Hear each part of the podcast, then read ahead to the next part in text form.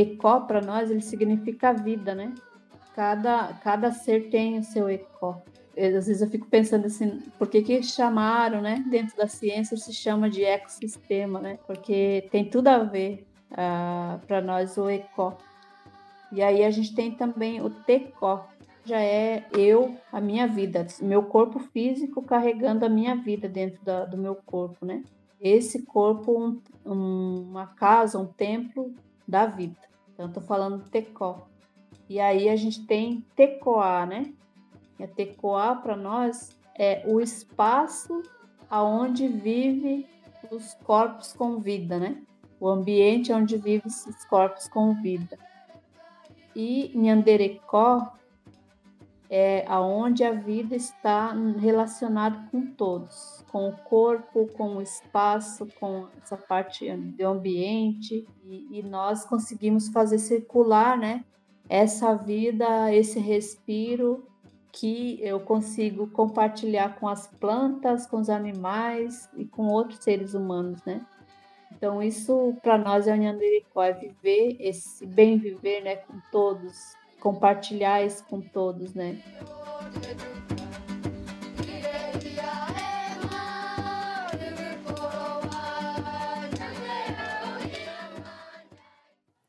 A gente ouviu no início a Querechu, explicando sobre o bem viver na cosmovisão, ou seja, na visão de mundo, dos Guarani. O bem viver é uma concepção de vida proveniente das vivências ancestrais dos povos indígenas. O Sumacalçai, dos Quechua, das regiões hoje conhecidas como Peru e Equador, o Sumacamanha dos Aimará, da região chamada atualmente Bolívia, e o Nhanderecó, dos povos Guarani, das regiões conhecidas hoje como Brasil e Paraguai. Eu sou Inara Fonseca e este é o terceiro e último episódio do podcast Mulheres Semeando a Vida. Se você ainda não ouviu o primeiro e o segundo episódios, fica aqui o convite para você conhecer as histórias inspiradoras que narram a utopia construída no cotidiano. Hoje, Geni, Giovana, Justina, Querechu, Nina e Noeli, integrantes da Comissão Guarani Virupá e do Movimento de Mulheres Camponesas, vão falar conosco sobre o bem viver e a agroecologia, como eles moldam suas práticas cotidianas.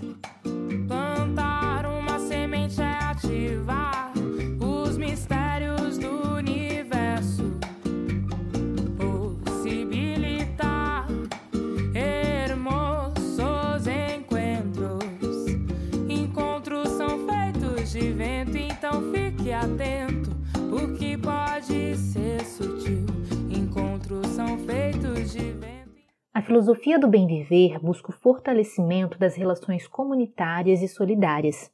Além disso, o bem viver não considera a terra e o meio ambiente como mercadoria.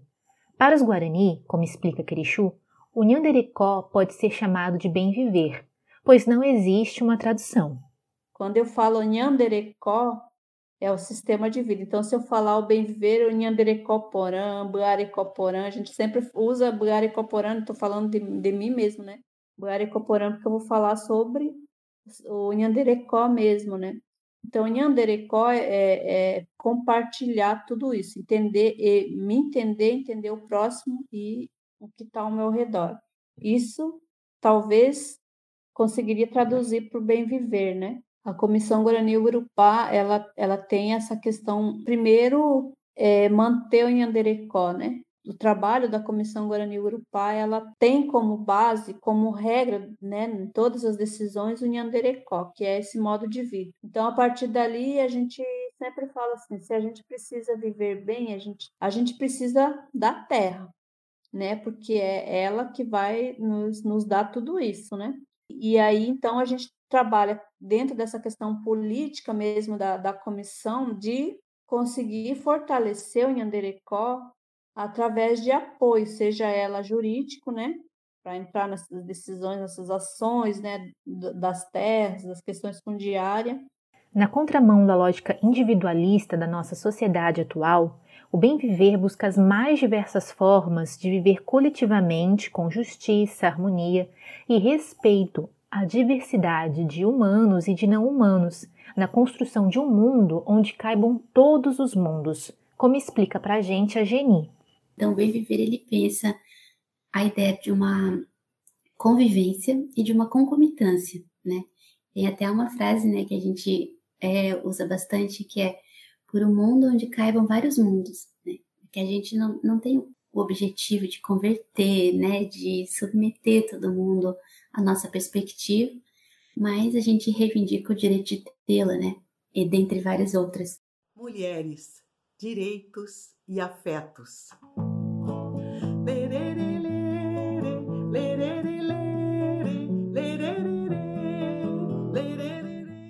Bom, para nós fica claro que para pensar o bem viver como uma alternativa na construção de um mundo com mais justiça, solidariedade e diversidade, é necessário buscar uma outra forma de economia, uma economia feminista e popular, fundamentada no cuidado, na sustentabilidade, na distribuição das riquezas, na equidade, um modelo que respeite todos os seres vivos, humanos e não humanos, e que compreenda que todos nós somos necessários ao planeta, ou seja, um modelo oposto ao capitalismo.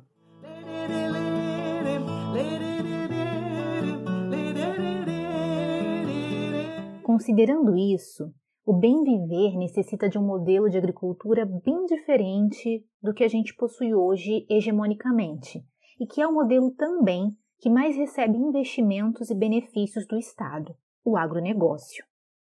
O agronegócio é um modelo de produção agrícola baseado no monocultivo, nos latifúndios e no uso ostensivo de agrotóxicos.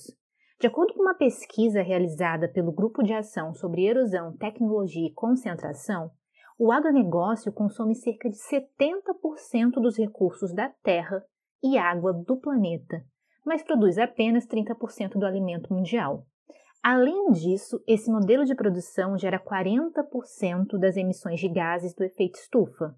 O agronegócio não é pop. Ele é um modelo de escassez, concentração de terras, venenoso, que destrói a natureza e gera empobrecimento das populações. A agroecologia surge nesse contexto como uma alternativa. Uma prática que pensa em agroecossistemas sustentáveis, sem uso de agrotóxicos, respeitando a diversidade cultural e da própria natureza, e que tem como objetivo a segurança alimentar. A agroecologia também é entendida como uma ciência que apresenta uma série de princípios, conceitos, metodologias para estudar, analisar e avaliar e também desenhar agroecossistemas sustentáveis. Uma das referências na área é inclusive uma mulher, a Ana Primavesi. Tanto bem viver quanto à agroecologia, possuem conhecimentos e práticas difundidas entre os povos indígenas, quilombolas e camponeses, como explica a Justina. Então, assim, só para entender a, o quanto essa nossa luta, muitos nos tratam como ignorantes, como coitadinhas, é, nos subestimam, mas nós queremos dizer, no campesinato existe muito conhecimento e se a gente for fazer análise, assim, muitas lutas vieram dos indígenas, de resistência e enfrentamento dos indígenas, dos negros e dos camponeses e camponesas. Nós queremos produzir. Nós queremos garantir a nossa missão, que a nossa missão é produzir alimentos para toda a sociedade, né? E a gente quer buscar formas, meios para que se possa produzir. E nesse momento, então, com esse, um governo que para nós é genocida, ele, ele sente gosto em fazer o seu povo sofrer, morrer, os pobres. A morte está na meta dele, que é dos mais pobres, dos negros, da periferia, dos indígenas, das mulheres. Então, nesse sentido, e, e aí, uh, enfim, então, eu queria que, trazer aqui também que a, a nossa luta, enquanto movimento de mulheres camponesas, ela vai para além desse espaço. No movimento de mulheres camponesas, o MMC, o bem viver e a agroecologia caminham juntos. Noeli conta que ambos estão ligados à dignidade das mulheres através do modo de vida contrário à exploração do sistema atual, capitalista, patriarcal e racista.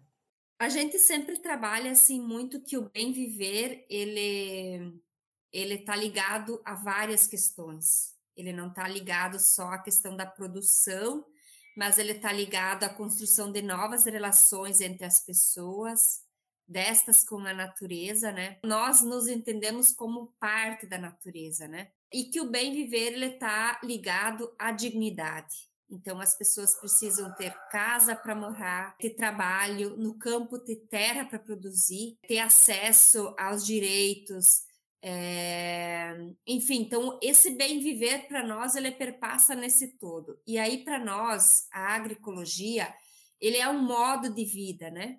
Ele é um modo de vida pensado nessa nessa questão do bem viver, porque a gente sofre o preconceito e a opressão do capitalismo, né? Que é um modelo de morte, de destruição, de apropriação dos bens naturais para mercado, para ganância de uma minoria a gente sofre os impactos do patriarcado, que violenta, que oprime a, as mulheres, e a gente sofre a violência do racismo, que vem carregado com, uma, com, uma, com preconceito, com a morte, com a violência, enfim. Né? Então, a gente sempre tem debatido que, para nós, o bem viver ele perpassa pela destruição do modelo capitalista, do patriarcado, e do racismo, né? Então ele está interligado com isso. E a agroecologia que nós defendemos é produzir alimento de qualidade, alimento saudável para nós,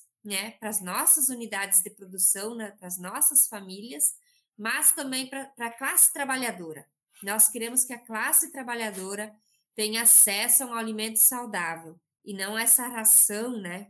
Que é produzida pelo agronegócio. Um ponto que nos chamou bastante atenção durante as entrevistas foi a segurança alimentar, principalmente por causa do contexto que a gente vive hoje. No Brasil, durante a pandemia, a insegurança alimentar cresceu. Mais da metade da população brasileira sofre com algum grau de insegurança alimentar e pelo menos 15% convive com a falta diária e constante de ter o que comer, conforme o relatório Efeitos da Pandemia na Alimentação e na Situação da Segurança Alimentar no Brasil. Com seus quintais produtivos, hortas comunitárias e outras práticas agroecológicas, as mulheres entrevistadas narram que garantiram o alimento na mesa em suas comunidades, como fala Giovana. Sim, temos seguranças alimentar. Quando nós tivemos o nosso encontro do MMC, 30 anos, nós tivemos a visita de umas companheiras nossa, Veio a Rosângela, a Noeli, algumas companheiras.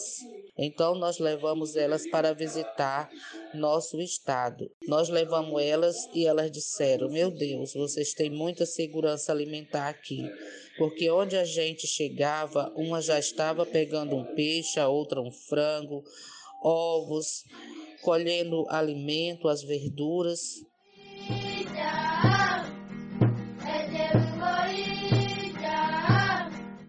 Também sobre segurança alimentar, a Querechu fala do cuidado com a terra na produção dos alimentos na terra indígena Morro dos Cavalos, aqui em Palhoça, em Santa Catarina. Ela brinca que a agroecologia é o modo que os guaranis sempre viveram e produziram alimentos comprovados cientificamente. A gente tem um trabalho aqui no Morro dos Cavalos, um processo de vários, de vários fortalecimentos, né? É, uma delas é o, é o fortalecimento com a terra que primeiro a gente está num espaço, uma área assim bem degradada, né? Então a gente precisa dar vida para essa terra, a gente precisa fazer com que ela faça essa produção. Então a, a gente trabalha muito com a terra, com folhas, né? Com esterco, com adubo, com esses adubos orgânicos, né? A gente cria galinha, a gente pega esses adubos, esses estercos e coloca na terra, né?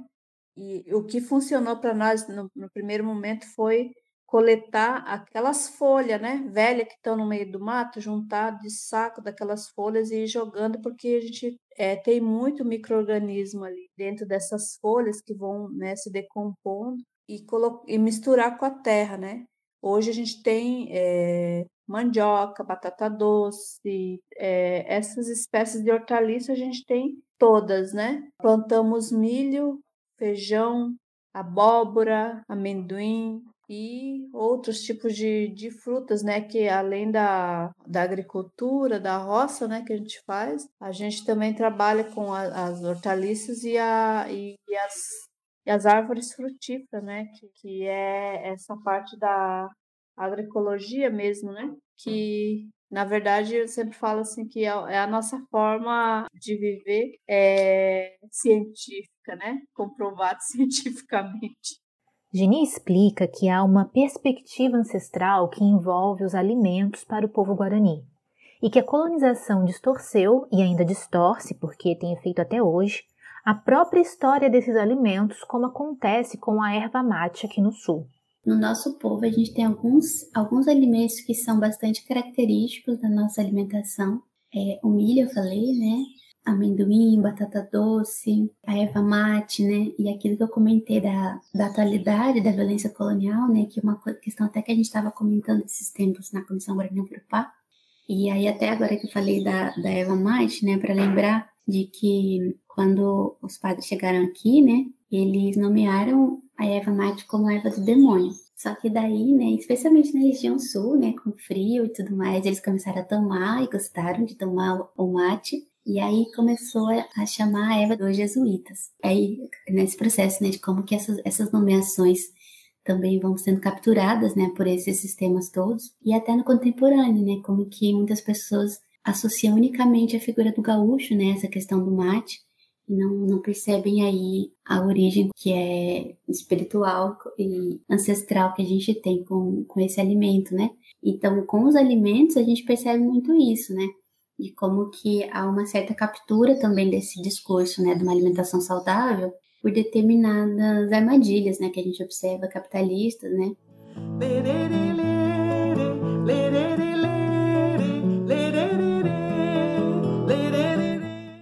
Na Bahia, a realidade da Nina é um pouco diferente das demais mulheres camponesas entrevistadas. Em sua comunidade, a falta de água é um dos grandes problemas. Então, a luta coletiva ganha ainda mais força. São as mulheres que se organizam para que a água seja suficiente para todas as pessoas e para que ainda tenha água para a produção agroecológica dos alimentos. Ela é uma região, olha, onde tinha muita água, como Cafundó, que tinha muita água, mesmo em Cafundó, onde eu nasci, que é a comunidade quilômetro, a água era dividida assim. 15 dias chegava água para irrigar aquelas terras para plantar feijão, é, molhar as canas. E porque é que é um lugar que chove, chove de vez, chove pouco, chove muito, mas chove de vez. E as pessoas não colhiam as águas. Quando a gente começou a, a campanha da cisterna, a cisterna Água para Todos, foi uma luta para todo mundo ter as cisternas, aí que o pessoal começaram a colher a água. A gente tem aquelas cisternas de 16 mil litros, que isso é para o consumo humano. As, as cisternas de produção, Algumas regiões vieram, outras não vieram.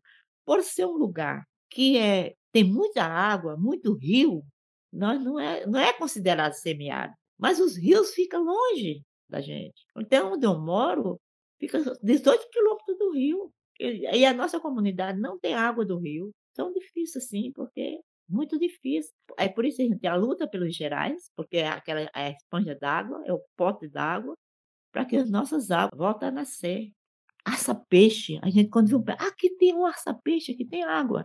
A gente brinca com os meninos, sai brincando com os meninos. Na, na, a gente sai nas florestas procurando, é igual a Regina Casé. Que, que pau é esse? Não sei como é que ela pergunta. E aí os meninos não sabem. Quem, quem souber vai, vai, vai ganhar um doce.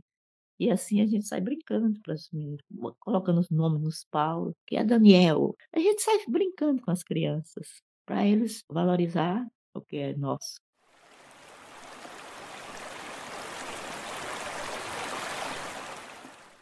O direito à terra é um ponto central na produção dos alimentos agroecológicos. A Justina explica que as mulheres vivem hoje uma disputa no campo com os grupos de poder capitalistas que planejam a concentração das terras da renda e dos bens naturais. Esse é um debate que norteia a vida e as ações das mulheres do MMC por todo o país, e as violências que essa disputa desigual cria são o que tornam tão urgente a reforma agrária. Assim, na construção uh, de, da concepção de agroecologia, nós sempre trabalhamos, né? No movimento, nós, na verdade, tivemos que partir da realidade em que as nossas mulheres vivem. Qual é a realidade que elas vivem? Elas vivem ah, numa disputa do capital no meio rural. Então, na grande maioria, hoje, o capital tem planejado, por exemplo, a concentração da produção focada no monocultivo, né? nas integrações, aonde coloca está juntando cada vez mais e concentrando a produção em grupos para se tornar mais barato para a agroindústria poder buscar naquele espaço e está colocando o restante da população do campo dentro do planejamento deles, do capital, está colocando a população do campo a ser produtora de grãos.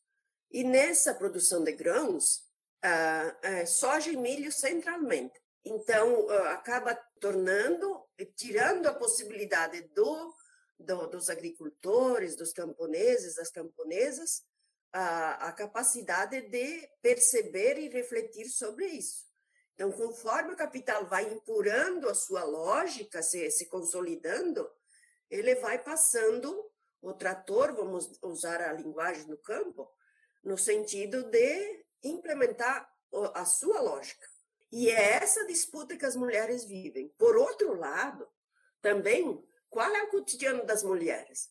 Dentro desse sistema está, está colocado a opressão das mulheres, a violência, a exploração do trabalho das mulheres, a exploração do trabalho de suas famílias e muita doença. Então, isso traz um debate. Então, entender a, a questão da cultura patriarcal, machista, porque interessa ao capital manter os camponeses ignorantes, como eles tratam, interessa ao capital manter as mulheres submissas, interessa ao capital que a população do meio rural trabalhe de forma intensa e sem possibilidade de refletir sobre o seu trabalho. Então, eu acho que isso é bem importante trazer aqui.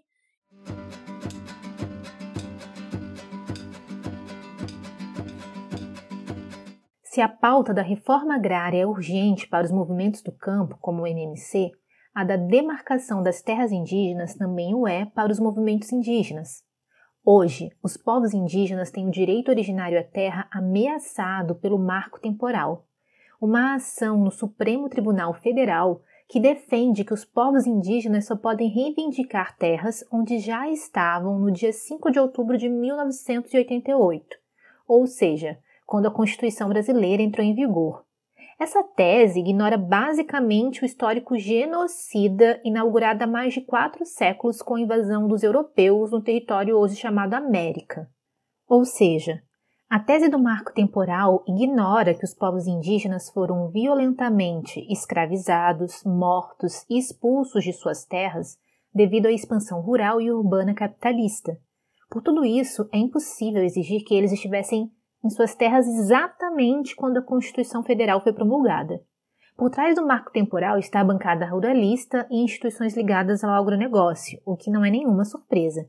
A demarcação de terras é pauta prioritária para a Comissão Guarani Virupá, a CGY, como explica Geni.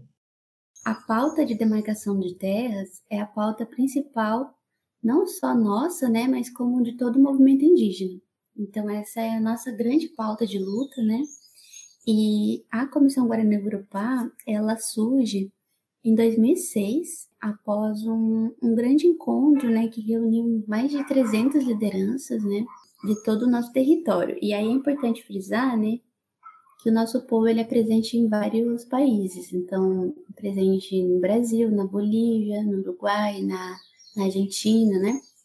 E aí a Comissão Guarani Grupá, ela tem um, um enfoque maior no Brasil, mas também não é exclusivo, né? Tem vários momentos de troca com, com os parentes de outras regiões, até porque a questão da fronteira, né? Se a gente pensa, por exemplo, os parentes que vivem ali no Paraná, né?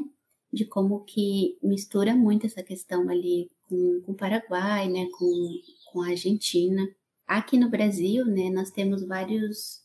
Não, não é o mesmo povo, né, mas com várias várias divisões internas no sentido de uma marcação, né? Acho que acho que divisão não é um bom nome, mas é um uma espécie de subgrupo. Então nós temos o subgrupo Yandeva, Kaiowá, Imbiá Guarani, né? Avá Guarani. Então é um, é um povo muito diverso mesmo dentro da, da própria insígnia, né? Guarani. Mas até por isso que a luta pela demarcação é muito importante, porque mesmo as terras que foram demarcadas, algumas foram demarcadas há muitos anos atrás, então a população que residia ali a duplicou, triplicou, e o tamanho da terra continuou o mesmo. Com isso, a gente tem uma outra, uma outra questão, que é não ter espaço, mesmo em terras já demarcadas, né, para esse plantio.